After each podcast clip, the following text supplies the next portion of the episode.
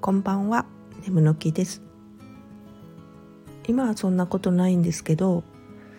20、30代の時はやたらと仕事したがってました。生き急いでたなって思います。早起きが苦手な私ですが足掛け3年ほど早朝に新聞を配ってた時期がありましてね。午前2時3時に起きて配達して5時6時に帰宅。そして昼の出勤までは仮眠。月1の休館日以外はそんなルーティンでした。まだ暗いうちの夜中に起きるので果たして早起きと言えるか分かりません。むしろ夜更かしをしてた感覚でした。しんと静まり返った田舎道では誰ともすれ違うことなく私の車のエンジン音だけが辺りに響いてました。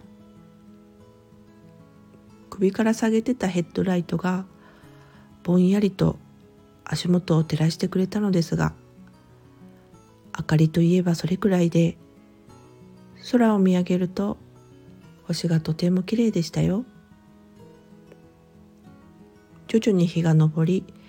グラデーションに明るくなっていく空もまた美しくて気温とともに季節の移ろいも肌で感じられて楽しかったです。イノシシの親子や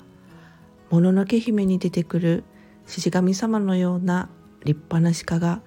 目の前を悠然と歩いていたり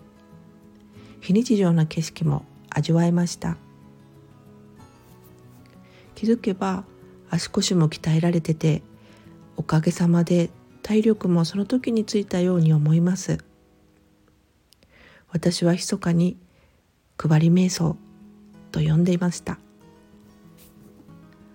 本業の時間帯が変わってしまって残念ながらダブルワークが難しくなったので配達はやめさせてもらったのですがユニークないい経験をさせてもらいました。意外とショーに合ってる感じがしたのでまたいつか配れたらいいなって思いますそれではまた。